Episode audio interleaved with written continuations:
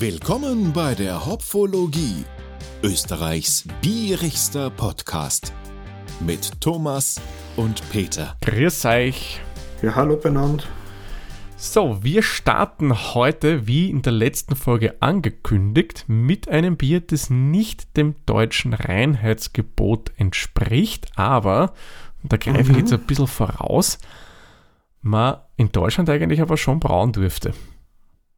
Aber man wird es wahrscheinlich nicht Bier nennen dürfen, oder? In dem Fall schon, was ich rausgelesen habe, aber da kommen wir dann nachher dazu, wenn ich mhm. ein bisschen über das Reinheitsgebot referiere. ich würde sagen, fangen wir mal an, was für ein Bierbeter trinkt man denn heute überhaupt? Ja, in dem Fall haben wir ein Bier von der Brauerei Liefmanns. Ich hoffe, also vergebt mir bitte an jeden belgischen, französischen Namen, die werden wahrscheinlich so zlegen beim Erzählen. ähm, die Brauerei Liefmanns ist eigentlich im Besitz der Firma Duvel Morgat. Morgat. Margot, Margat, keine Ahnung, ich kann es so. selbst nicht Französisch. ich habe es verlinkt, man kann es dann nachlesen. Genau. Da haben wir ein, ein Fruchtlambic-Bier. Das ist ein spontan vergorenes Bier, da kommen wir auch später noch dazu. Mhm. Mit 6% Alkohol. Zu den üblichen Sachen wie Stammwürze, Ibu, EPC habe ich nichts gefunden. Wir haben da 6% Kirschen im Sud mhm. und äh, es wird ohne extra Hefe gemacht. Es gibt wohl inzwischen Brauereien, die da ein bisschen tricksen und sie das künstlich erzeugen. Ja, aber ursprünglich sollten die Dinger mit offenem Gärbottich die spontane Hefe in der Luft einfangen und so das Mikroklima in jedem Keller würde dann ein anderes Bier erzeugen. Mhm. Und es ist da ein roher Weizen drinnen und Gerstenmalz zusätzlich. Ah, Rohweizen ist drin. Also ich glaube Grünfrucht nennt man das ja dann auch. Was? So ähnlich wie beim Witbier. Hat eine gewisse Verwandtschaft. Ja, kommt doch aus derselben Gegend, so circa, genau. oder? Ja, müsste so sein. Mhm. Ja, und das ist eben Krieg, Brut oder Brüt, Bier, äh, das Bier, was wir haben, das ist 2020 geblendet worden. Das heißt, es ist aus mehreren Mischungen zusammengesetzt worden, damit auch die Qualität immer gleich bleibt, der Geschmack ähnlich bleibt mhm. und wird dann zwei Jahre lang gelagert. Also bei uns sind es jetzt noch nicht ganz zwei Jahre, anderthalb Jahre mehr, mehr oder weniger, kommt drauf an, wann es in 2020 abgefüllt worden ist in die Flaschen. Mhm. Und das Besondere bei diesen Biere, die werden nach der ersten Gärung dann ein zweites Mal vergoren. Deswegen sind auch die durchschnittlich stärker, die gibt es auch mit dreimal vergoren, ah, diese Biere. Oh. Ja, Belgier haben es gerne mit starke Biere. Das ist richtig, wenn man so schaut, was es da so Nettes gibt. Hm, mhm. Ja, so ein Double oder Double oder Triple, hm, ja. Oder Quadruple gibt es auch. Ja, die haben schon ein bisschen am Pfiff, die Biere, aber muss ich gestehen, mag ich auch ganz gern, ja. Aber ich bin ja Fan von Starkbieren, ja. Ich habe noch ein bisschen was zur Brauerei gefunden. Ja, bitte. Das Lambic-Bier ist eine geografisch geschützte Herkunftsbezeichnung für diese Gegend in Belgien, Niederlande, mhm. in Flandern. Ähm, so wie der Tiroler Schinkenspeck zum Beispiel. Genau, das oder der Champagner. Genau. Es ist ein Kriegbier, das ist ein ein belgisches Fruchtbier mit der Morello, mit der Sauerkirsche.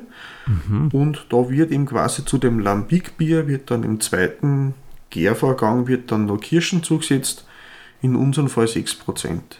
Mhm. Die Brauerei, wo wir äh, das Bier her haben, von der Liefmanns, ist gegründet worden 1679 vom Jakobus Liefmann, also durchaus schon gewisses Alter. Das Brauereigebäude ist das immer noch erhalten ist, ist schon über 300 Jahre alt. Da ist aber inzwischen ein Braumuseum und ein Fest- und Veranstaltungssaal. Mhm.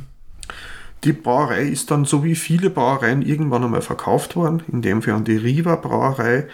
Die ist dann bankrott gegangen und aufgelassen worden und die Liefmanns Brauerei ist von der Firma Duvel oder Duvel Morgat gekauft worden.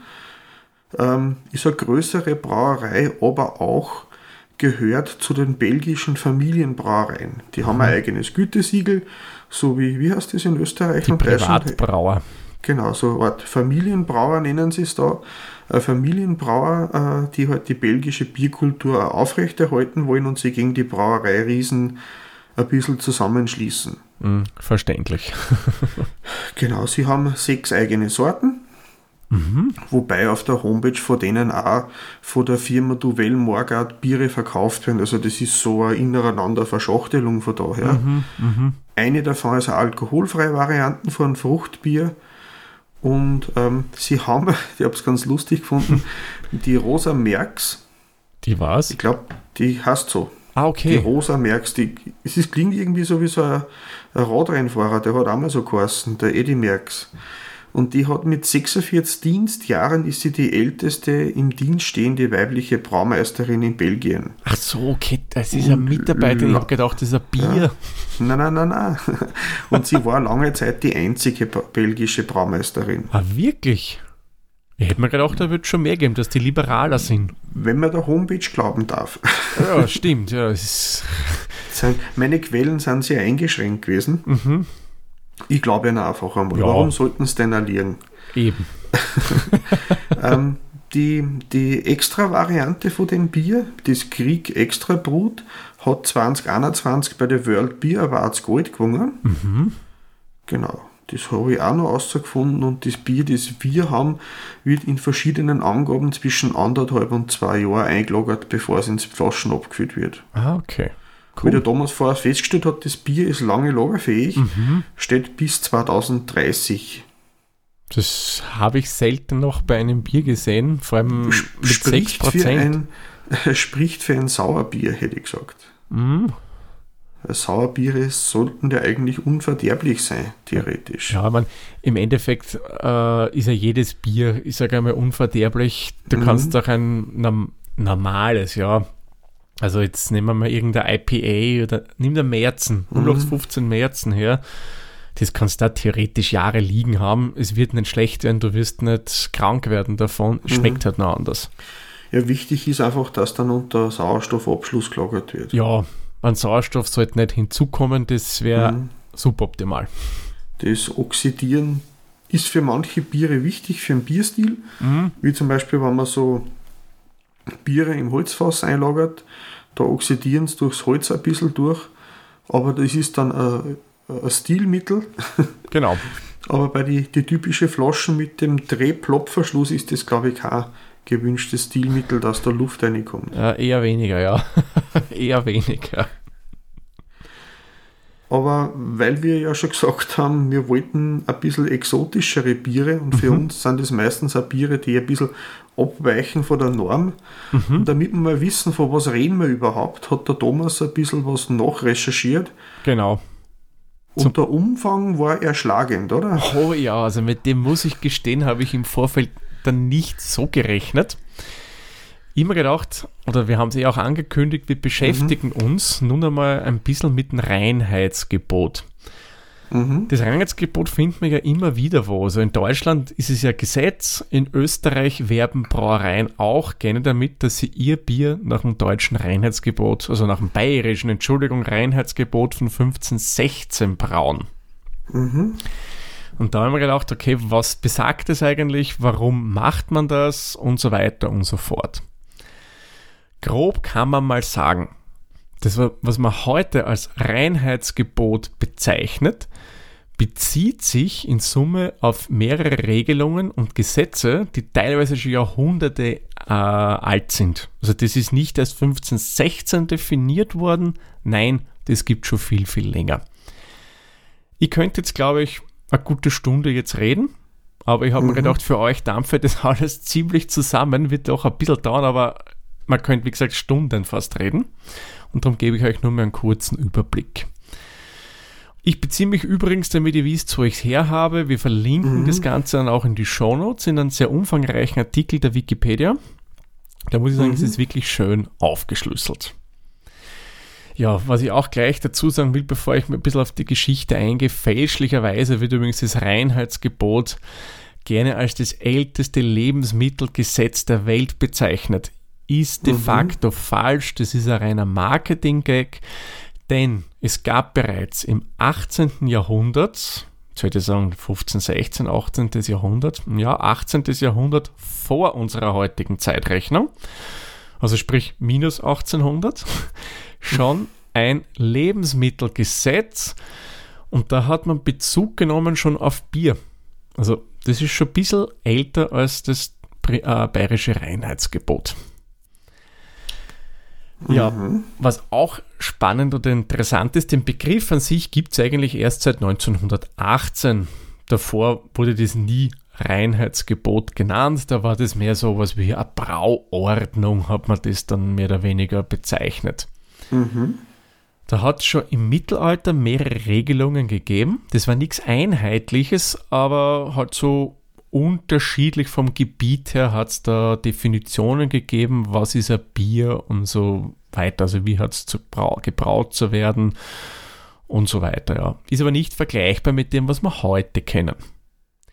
So die erste, wie soll man sagen, richtige Brauordnung gab es dann 1156 und das wurde im Rahmen des Stadtrechts von Augsburg niedergeschrieben und im Zuge von diesem Erlass hat man dann erstmalig wirklich in so einem Schreiben Bezug auf Bierqualität genommen.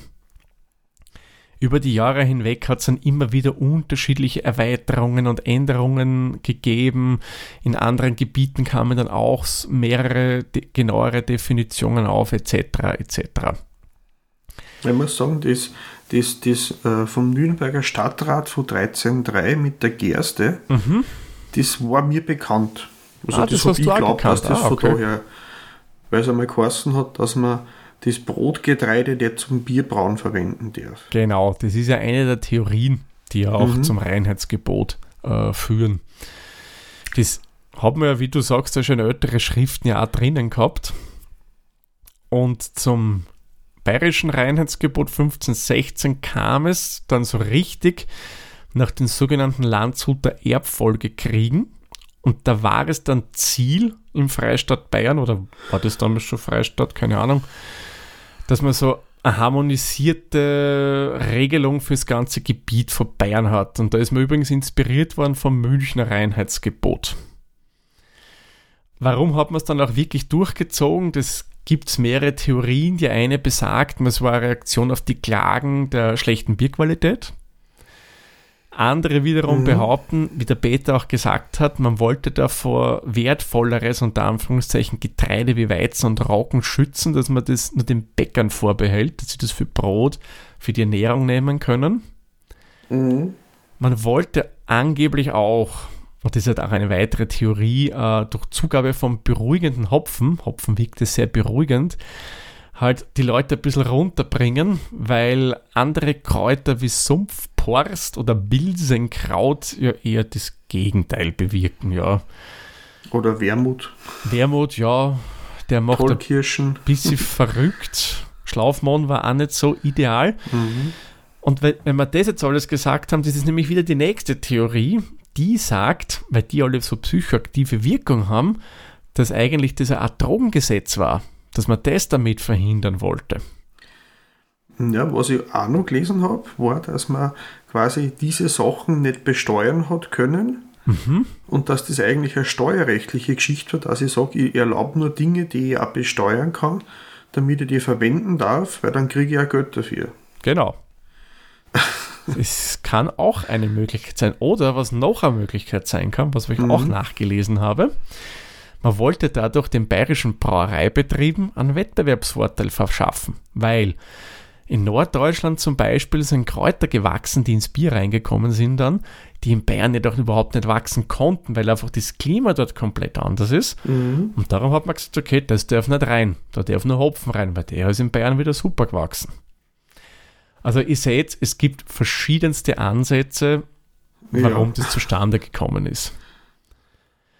Was ich cool finde, ja, man bewirbt das Reinheitsgebot immer sehr streng.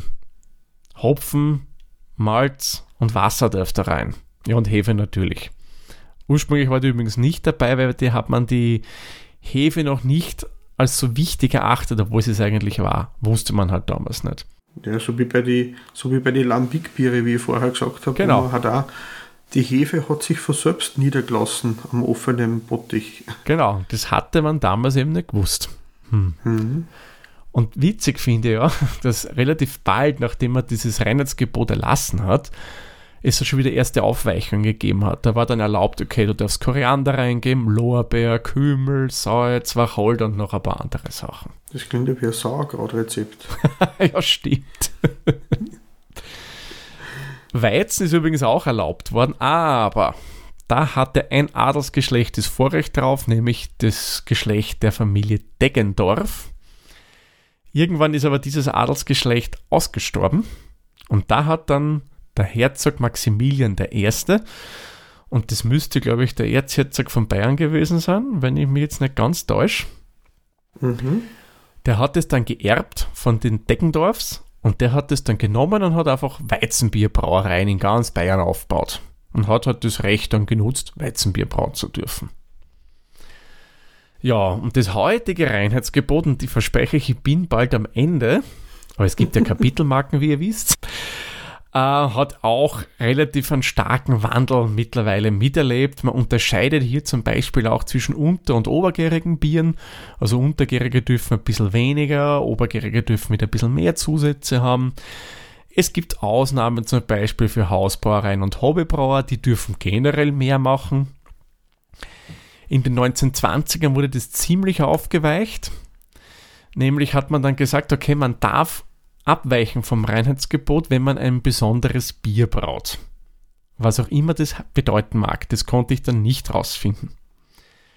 Nach dem Zweiten Weltkrieg hat man in Deutschland das nochmals aufgeweicht, außer Bayern.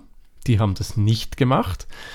Nämlich hat man dann gesagt, okay, ihr dürft Bier brauen und könnt gerne auch äh, Kartoffelflocken zum Beispiel reingeben. Das war einfach aus Rohstoffgründen, ja. Hatten mhm. wir ja schon öfter. Warum ist Mais drin? Warum ist Reis drin? Weil es ein billigerer Rohstoff war als Getreide. Zum Beispiel. Na, ist inzwischen beim Reis hat sich das auch schon wieder ein bisschen ad absurdum geführt, bei manchen Gebieten zumindest. Ja, das ist richtig. Bei manchen speziellen Reissorten mhm. etwas, ja. Dann gab es zum Beispiel auch Regelungen, die besagt haben, dass ausländische Biere, die jetzt nicht nach dem Reinheitsgebot gebraut wurden, die hat man in Deutschland gar nicht als Bier verkaufen dürfen. Das war verboten. Ist aber nicht mehr so. Da gab es dann, glaube ich, irgendwas vom Europäischen Gerichtshof. Ja, so in der Richtung könnt ihr eh alles nachlesen. Ja, und jetzt gilt übrigens, und das zum Abschluss noch, die Bierverordnung von 2005. Und die regelt jetzt definitiv nach strenger Norm, was gehört in der Bier rein und was nicht. Besonders streng ist es bei untergärigen Bieren. Bei obergärigen, wie ich vorher gesagt habe, ist man da eher relaxed. Ja, außer man produziert, und das ist, was ich eingangs erwähnt habe, importiertes Bier. Sprich, ich würde das Liefmanns in Deutschland brauen, dann dürfte ich es auch Bier nennen. So mhm. hätte ich mhm. das jetzt rausgelesen. Oder man braucht es für den Export oder halt wieder ein spezielles Bier. Soweit zum Thema Reinheitsgebot. Sollte man mal laut schreien, damit wir da alle aufwachen? ja, wir werden einfach die Flaschen aufmachen, das ploppt eh so schön, oder? Genau, schauen wir mal rein ins Flascherl und riechen wir. Mhm. Hm. Einen wunderschönen guten Morgen, alle, die jetzt eingeschlafen sind wegen meinem Vortrag vom Reinheitsgebot. Ui. Das riecht schon sehr hefig. Hefig, nur aus der Flasche säuerlich, Wasser. holzig. Ja. Mhm. Aber auch fruchtig. Muss ich sagen. Ja, schaut aber recht hübschlich aus, finde ich. So ein rötliches Braun. Mhm. Ich hätte mir es heller vorgestellt. Ich ehrlich gesagt auch. Also ich werde der Meinung, das wäre so ja, eher ein hellerer Rotton. Weil das ist schon ziemlich dunkel. Schaum ist da, fällt mhm. bei mir aber relativ schnell zusammen. Ja, ist sehr aktiv. ja, durchaus. stark, prickelt. Zumindest optisch. Optisch, ja, wie es dann wirklich beim Trinken ist, sei mal dahingestellt, aber die Farbe finde ich total schön. Hat was Edles eigentlich. Ja, schön satter so Rotton. Noch Himbeer-Sprudel aus. Mhm, stimmt. Ein Himbeerkracherl. Schaum hat eine leicht rötliche Färbung, Mhm. aber nur leicht, wenn er denn da ist. Wie gesagt, der fällt relativ schnell zusammen. Aber finde ich optisch eigentlich ja, ansprechend. Was meinst Es du? ist, es ist dunkler, wie ich glaubt habe, Mhm. aber schaut hübsch und edel aus eigentlich. Ja, finde ich auch. Also wird mir optisch gefallen. Ich gebe ihm auch Punkte. Mhm. Ich gehe da mit. Ein bisschen mehr Schaum hätte ich mir schon gewünscht. Ich habe schon mal am Craft Beer Festival am Peak getrunken, das hat schon mehr geschäumt. Aber egal. Riech wir mal dran, weil das wird jetzt sicher spannend werden. Mhm. Es ist säuerlich, Mhm. hefig.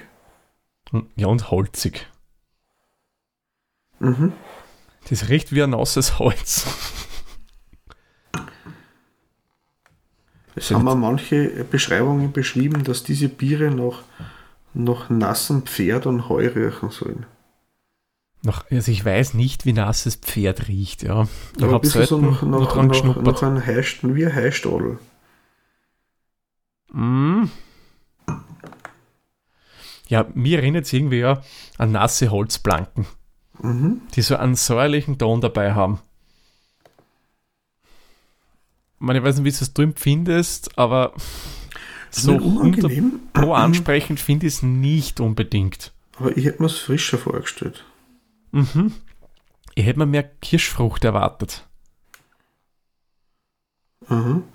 Es ist anscheinend bei dieser Brauerei auch üblich, dass man das, das Kriegbier äh, auch mit einem Bier, einem Haute Bruin, das ist ein belgisches Braunbier, dass das auch zum Ansetzen für das Kirschbier verwendet wird. Und wenn ich mir das jetzt so anschaue, dann wird das von der Farbe eigentlich haarscharf hinkommen. Mhm. Quasi ein dunkles Mhm. Bier Mhm. zum Ansetzen für die Kirschen verwendet worden ist. Wie gesagt, ich weiß nicht, wie man es ausspricht. Das ist Oud. B-R-U-I-N. Ich könnte es nicht sagen. Ich habe nie Französisch gelernt. Mhm. Sagen wir mal, Zuerst den Geruch Mhm. bewerten. also so richtig begeistern tut mich der nicht. Ja, mir auch nicht. Ich sag's, wie es ist. Ich bin jetzt fies, ja. Es riecht ein bisschen modrig. Ich, ich gebe ihm da, ich gebe ihm vier Punkte. Ja, es ist ein bisschen Vier Punkte, ja. Vier Geh Punkte. mit. mhm. Geh mit. so richtig, ich habe mir es fruchtiger, frischer Mhm. vorgestellt. Ich ehrlich gesagt Es auch. ist ein bisschen modrig und holzig. Aber jetzt. Prost, Thomas. Prost, Peter. Ui. Mhm. Schmeckt anders als der Geruch. Zumindest Sehr im Antrunk. sprudelig. Mhm. Aber da muss ich jetzt sagen, finde ich das Sprudelige nicht einmal störend.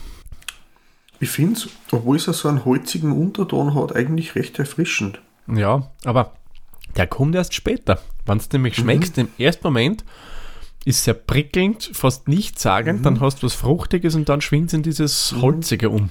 Und zwischendrin kommt ein bisschen die Hefe durch, kommt mir vor. So ein bisschen gärmig. Mhm. Ja, genau. So kur kurz bevor es. Kurz vor das Holzige. Zum, ja, genau. Mhm. Aber eigentlich cool. Ja. Also, Ist jetzt nicht so fruchtig, aber es ist dafür, hat ein bisschen was so, so Sherry-artig zum Teil. mhm. Ja, Sherry. Sherry und Port so in die Richtung. Mhm. Ich glaube, das kommt vom Holz. Das kann gut sein, dass das vom Holzausbau kommt. Aber muss ich sagen, finde ich eigentlich recht ansprechend. Was darfst du sagen, Thomas? Ja, ich gebe ihm da sogar sieben Punkte jetzt, weil ich muss sagen, finde ich eigentlich ganz nett. Mhm. Gefällt mir. Ich gehe sogar noch mal eins drüber. Ich finde das einfach, die, die, die Schere im Kopf zwischen Geruch und Andrunk finde ich cool. Mhm.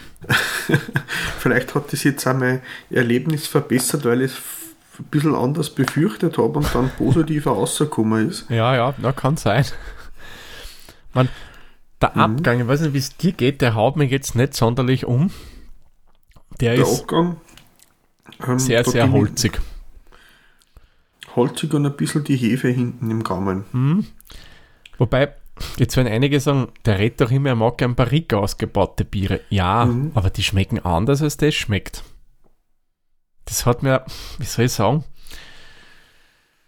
wie soll man das beschreiben? Das hat so eine, eigenen, eine eigene Holznote. Also stell mir vor, wenn ich in den Wald gehe und am frischen Stickel Holz lutsch.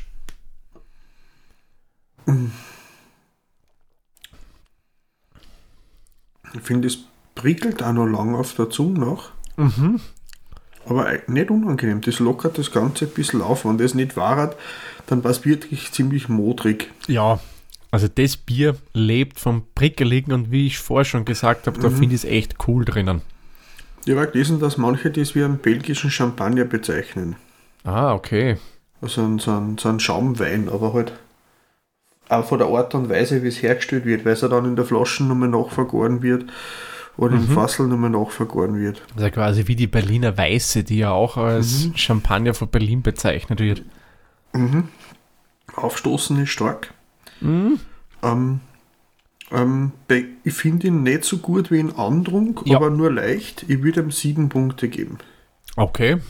Na, mich spricht er weniger an, muss ich sagen. Ich gebe ihm da nur fünf Punkte. Weil, wie gesagt, ich mag zwar Barrique, aber das hat so eine eigene Holznote und die, die spricht mir halt einfach nicht so an und die ist mir zu prägnant dann im Abgang. Hätte ich gerne ein bisschen weniger gehabt. Gesamtgeschmacklich muss ich aber sagen, finde ich es eigentlich schon gut. Finde ich mal was anderes. Ist einfach prickelnd, fruchtig, holzig, Mhm. hefig, bisschen säuerlich. Ja, Ich hätte mir säuerlicher erwartet und fruchtiger. Aber ich finde es jetzt so nicht unangenehm. überhaupt nicht. Was würdest du dem du geben? Ich gebe ihm, hm, überlege, ich gebe ihm, ich gebe ihm sechs Punkte. Ich finde es okay. Ich hätte mir mehr Fruchtigkeit noch fast erwartet von dem Bier. Wie gesagt, ich kenne andere, die einen wesentlich fruchtigeren Anteil haben. Aber ja, ich finde es trotzdem nett zu trinken. Also finde ich ganz okay. Und Ja, du? vielleicht. Ich ich würde äh, auf sieben Punkte bleiben. Mhm. Beim letzten Mal. Ähm, mir gefällt dass es nicht so sauer ist, wie ich es erwartet habe. Sa sauer von den Kirschen her oder sauer vom generellen, vom, der- wegen der Säure, von der, also von der der? Spontanvergärung, dass das einfach mehr so ein, äh, so wie ein Berliner Weiße ein bisschen daherkommt. Mhm, War meine okay. Befürchtung, aber die angenehme Säure von den Früchten finde ich erfrischend. Ja, Finde ich lecker. Das finde find ich auch, ja. Das, das ist ganz gut. Süffigkeit, finde ich, ist ja ein bisschen so, wie man so schön bei uns sagt, ein Wiegelwagel. Ich glaube, man könnte das relativ gut trinken. Es ist sehr erfrischend durch das Prickelige, das kirschig-fruchtige, was es drin hat. aber irgendwie auch wieder nicht, weil ja eben das Holzige drinnen ist, es doch sehr stark wieder prickelt, also es kann vielleicht doch eine Spur zu viel sein. Ja, Manche mögen das vielleicht sogar, wenn es sehr prickelt. ja na, bei dem habe ich ja kein Problem. Das, für, bei dem ist es vollkommen okay, ja. Aber das kann auch ja, druckausgleichende, fördernde Wirkung haben. Und da ist dann wiederum nicht so süffig. Also so meine ich das jetzt. Mhm. Aber glaubst du, würde denn das Bier überhaupt süffig sein? Ich glaube eh nicht, oder? Ich weiß nicht, meins ist fast gar. Ja, oh, ist, dem Herrn schmeckt's. Ich finde das lecker. Ich finde das super. Ja, wir sollten heuer öfter Fruchtbiere verkosten. Gibt ja noch einige. Oh ja. Ich denke da an bestimmtes aus Wien Ah, ja, stimmt. mit Himbeer. Der kommt wieder, der kommt wieder. Der will schauen, dass wir was kriegen und den verkosten wir dann im Podcast. Mhm. Na, also, ich glaube, bei Süffigkeit würde ihm ich jetzt ähm, sechs Punkte geben. Ich bleibe bei meiner 7, die gefällt mir halt. Ja. Willst du wieder langweilig werden, so wie in der letzten Folge, Peter? Nein, ist schon okay. Es ist süffig und irgendwie nicht süffig, ist so ein Mittelmaß. Aber ich finde, es passt soweit. Kreativität aus unserer Sicht, was in Österreich gebraut wird, in Deutschland, Mhm. ist sicher sehr kreativ. Mhm. Ich glaube, für Belgien ist das eigentlich ein Standardbier. Ja, ich glaube auch. Wie wenn du bei uns ein helles kaufst. Kaufst du dort vielleicht ein Lambic. Wobei ich glaube, das Lambic ist eher was für von der Herstellungsort her, wenn es authentisch ist und nicht mit Essenzen und mit äh, Aromastoffe beigesetzt ist. mh, Ich würde das eher auch eher unter die frühen Craft-Biere setzen. Bevor man es so genannt hat im Endeffekt. Mhm, mhm. Und wenn wir das Etikett mit einbeziehen wollen, auch bei Kredit, was wir immer wieder berücksichtigen, ähm, ja.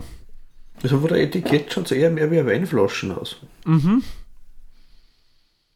Das Design auch vom Etikett ist, könnte von einem Weingut stammen, ja. Ich gebe ihm sechs Punkte.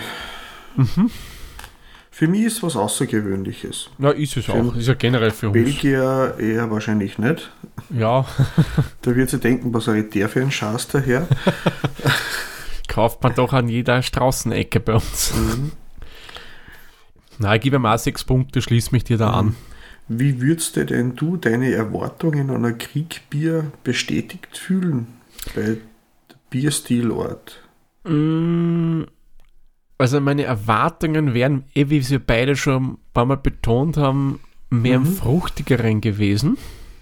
Dass das noch fruchtiger ist, dass die Frucht mehr durchkommt, noch mehr. Sie kommt eh stark durch, ja, aber noch mehr. Und vielleicht ein bisschen weniger vom Holz. Aber ich denke, es kommt sehr gut hin, darum gebe ich ihm da 8 Punkte. Und Ja, da du? gehe ich auch mit. Mhm. Das passt. Ähm, ja, ein bisschen mehr, mehr, mehr Pep. Mhm. Eben weniger Holz, mehr Frucht, dann wäre es perfekt. Genau. Preislich ist er das, ich habe es erst heute ja gekauft, äh, ja nicht unbedingt das günstigste, oder Peter? Nein, ich habe äh, gesehen, ähm, ich muss das nur umrechnen. Ich habe nämlich jetzt den Flaschenpreis aufgeschrieben und in echt wäre da, wäre man auf äh, 11 Euro für einen Liter. Ja, das ist schon, ja, kräftig. O- Oder eigentlich, eigentlich 10 Euro für einen Liter, ich habe mich verrechnet. Okay, 10 Euro. Das war die Flaschen 3,29 mal 3. Mhm. Da waren wir nicht ganz auf 10, 10 Euro für einen Liter. Ist jetzt nicht ohne. Ist richtig, ja. Es werden auch die Biere ganz gerne in der 07er Flaschen anboten, zum Teilen, wenn man sie zusammensitzt. Mhm. Ich glaube, das ist auch ein Bier, was man gerne in Gesellschaft trinkt und nicht irgendwo so miese Petrik sie volllaufen lässt irgendwo. glaube ich nicht. Na, na, Ähm, ich muss aber sagen, ich würde mir es wieder mal kaufen und vielleicht miteinander mit wem verkosten, sodass man sich eine Flasche teilt oder zwei. Äh, Es ist leider so, dass da bei uns nicht so viel Auswahl gibt im Standard-Supermarkt. es ist richtig, ja. Es gibt in diverse Bars und in Fachgeschäfte sicher mehr Auswahl. Aber wie wir festgestellt haben, haben wir nur zwei Sorten gefunden in mehrere Supermärkte. Und für eine von den zwei haben wir sich entschieden, Genau. ähm, die wir beide erhalten haben können. Ich finde es etwas teurer, Mhm. aber noch nicht so schlimm teurer, dass es man nicht nur mal kaufen wird. Mhm. Ich würde da sechs bis sieben Punkte. Was darfst du sagen? Also ich würde mir sicherlich auch noch einmal kaufen. Ich muss sagen, es ist ein feines Bier. Mhm. Ähm, es ist ja nicht ein 0815 Bier, das ist was, was jetzt des Genusses willens trinken würde. Mhm. Und da gebe ich gerne mal ein bisschen Geld für ein Bier aus. Da habe ich kein Problem damit, ja. Mhm. Weil ist ein Genussmittel und ja. Also ich würde ihm da beim Preis sieben Punkte, na sechs Punkte, na sechs Punkte. Ich muss nur überlegen, ich gebe sechs Punkte, ein bisschen überdurchschnittlich. Mhm. Weil es ist nicht billig, es ist sicherlich nicht von irgendeiner kleinen Craft-Brauerei, sondern sie sind halt ein bisschen größer und ja, da sind halt ein paar Aufschläge auch noch drauf. Ja, dann gehe ich mit dir mit. Dann schließe ich mir die an. Gut, somit haben wir die Endwertung und heute sind wir mal ein bisschen unterschiedlich unterwegs, aber nur dezent. Der Peter kommt auf 3,505 Hopfenblüten, ich komme auf 3,02 Hopfenblüten. gemeinsam kommen wir auf 3,2625 Hopfenblüten. Das ergibt dann 3,25, denke ich. Glaubst du, sind wir unter oder über dem Schnitt? Hm. Auf Untapped bezogen. Ja, auf Untapped bezogen. Die 3,25 wären ja eh Untapped bezogen gewesen jetzt. Mhm. Ich würde fast schätzen unterm Schnitt. Mhm. Okay. Sind wir bei 3,75. Ist der Schnitt? Na, da sind wir ein bisschen Mhm. drunter. Aber nicht so viel daneben. Ja. Na, Na, ist echt nette Sache gewesen. auf alle Fälle mal zum Empfehlen für äh, äh, Bierverkostungsrunden. Vielleicht sogar eins von den Bieren, die man zu vielleicht am Anfang probieren kann. Auf alle Fälle, weil Das Bei- ist leichter im Mund, das legt den Gaumen nicht so voll. Mhm, richtig. Und weil du sagst, leichter im Mund, was mir aufgefallen ist, den Alkohol merkst du eigentlich nicht. Mhm. Also wenn dir einer sagt, okay, das ist halt ein bisschen ein holzigerer Fruchtsaft, wird das auch fast durchgehen, glaube ich. Ja, also es, es, es drängt sich nicht in den Vordergrund da. überhaupt nicht. Überhaupt nicht. Ja, coole Sache. Ja. Angenehme Überraschung, muss ich sagen. Jo, aber jetzt ganz blöde Frage. Hast du schon eine Idee, was wir das nächste Mal machen? Ja, habe ich. Die nächste Folge, da haben wir wieder was Spezielles mit euch vor. Und da für Mhm. uns wird das was Spezielleres werden. Das machen wir nämlich wieder mit einem Gast. Mhm. Und ich denke, man kann es schon verraten. Das ist der Martin Vogt, der auch das letzte Mal äh, in der vorletzten Folge bei uns war. Vorletzte, glaube Genau, ich. der war's. war in der Premiere von 2022 dabei. Genau, wo wir ja ein bisschen über ihn geplaudert haben und über diverse andere bierige Themen. Das wird jetzt aber keine Fortsetzung finden. Nein, weil der Martin, der auch die Ausbildung zum Biersommelier hat, wird uns und euch erklären, wie man Bier verkostet. Wie macht man das? Was gibt es da zu beachten? Wir schauen uns an, welche Gläser verwendet man, Trinktemperatur und so weiter und so fort. Da wird er uns Rede und Antwort stellen. Da haben wir schon ein bisschen was vorgeschrieben. Genau, wir, haben, wir stellen dumme Fragen und der Martin wird sie dann erwehren können.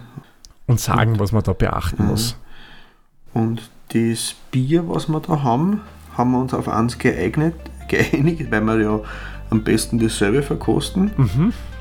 Ähm, ist ein New England äh, Double IPA, Oh. also Deeper, Mhm. von der Brova Stu Mostov. Mostow. Klingt irgendwie polnisch, russisch. Polnisch, Russisch, Slawisch. Genau. Ich Cool. werde es auf jeden Fall verlinken und, äh, und einen, einen Link zum Hersteller dazu da, Genau. falls sich wer für das Bier interessiert. Genau. Und da könnt ihr dann, wenn sie die Folge hört, gleich mitverkosten. Mhm. Ja, wird eine spannende Sache werden und ich denke, da werden wir alle miteinander einiges dazulernen. Ich freue mich schon, das wird lustig. Ich mich auch. Gut, dann würde ich sagen, trinken wir unser Bier aus? Fragezeichen oder du nimmer? Einen Schluck habe ich noch. Okay, habe ich auch noch. Dann Komm. trinken wir dann, nachdem ich auf Stopp-Knöpfchen gedrückt habe, das letzte Schluckerl aus.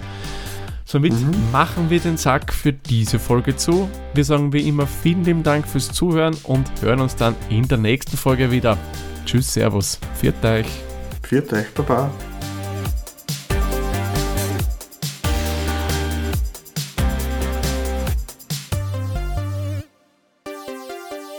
Dieser Podcast wurde produziert von der Witzer.